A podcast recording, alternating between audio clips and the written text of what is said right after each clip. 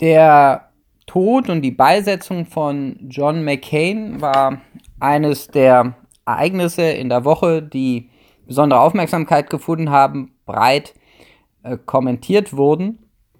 Und was auffällt, ist der quer durch die Presse gehende positive Nachruf auf John McCain, der über die üblichen Umstand, dass man natürlich über einen Verstorbenen nichts Negatives sagen sollte, in der Zeit seiner Beisetzung weit hinausgeht. So hieß es etwa in der deutschen Presse, dass mit John McCain der letzte Held in Amerika verstirbt oder dass er den Westen zusammengehalten hat.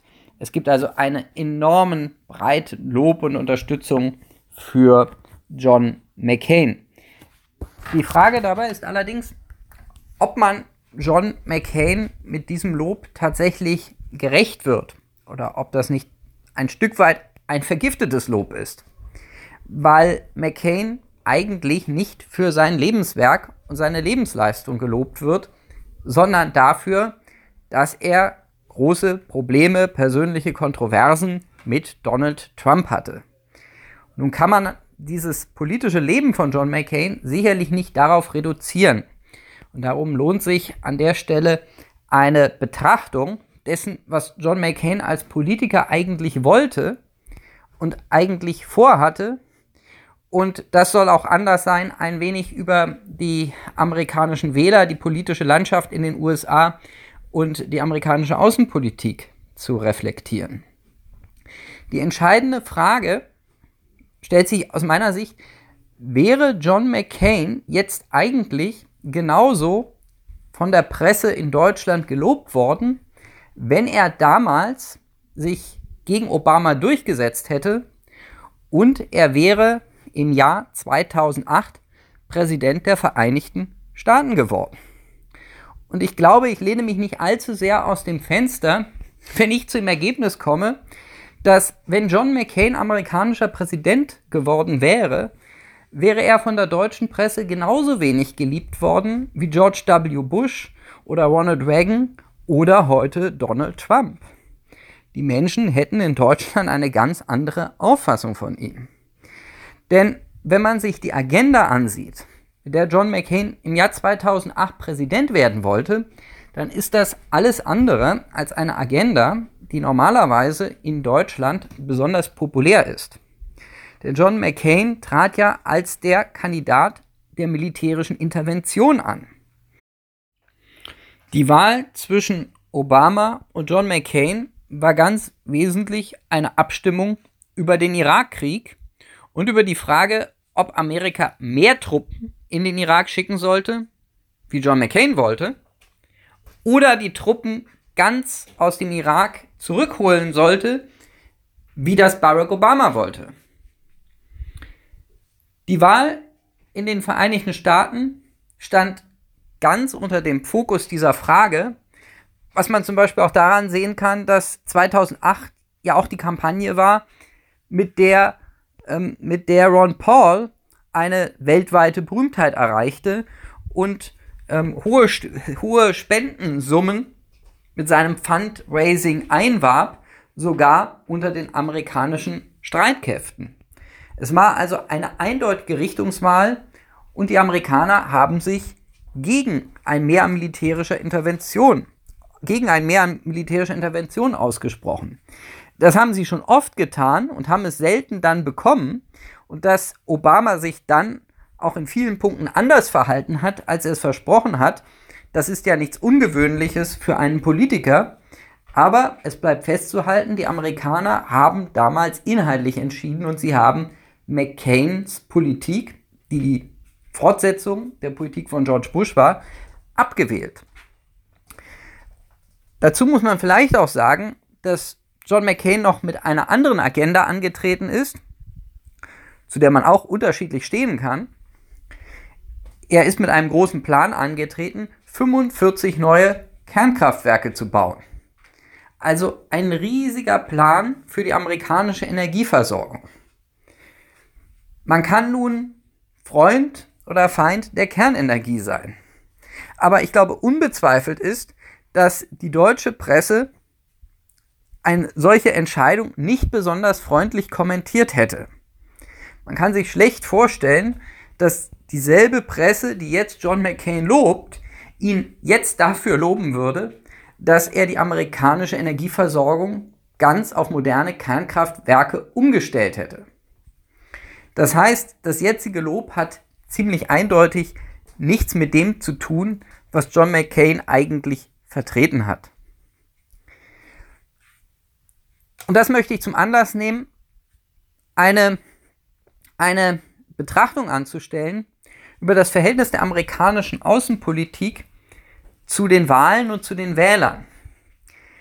Es wird nämlich etwas in der Regel nicht beachtet.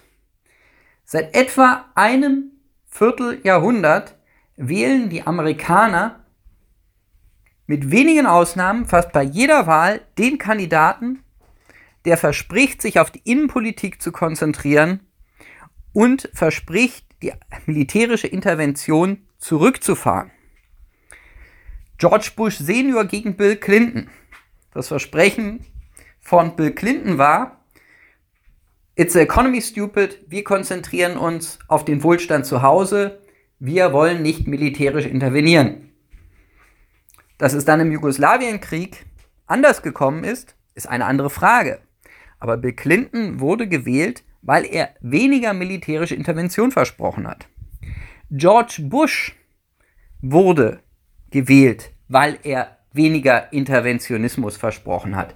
Viele können sich daran gar nicht erinnern, aber vor dem 11. September vertrat Bush eine eher isolationistische Politik. Bush hielt sich aus vielen Konflikten, in die die Amerikaner bis dahin involviert waren, auffällig heraus, auch aus dem Nahostkonflikt. Das änderte sich erst nach dem 11. September.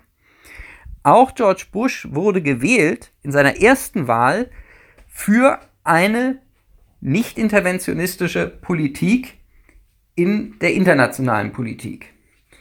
Dasselbe war auch der Fall, wie ich das eben erwähnt habe, bei Barack Obama und auch bei Donald Trump.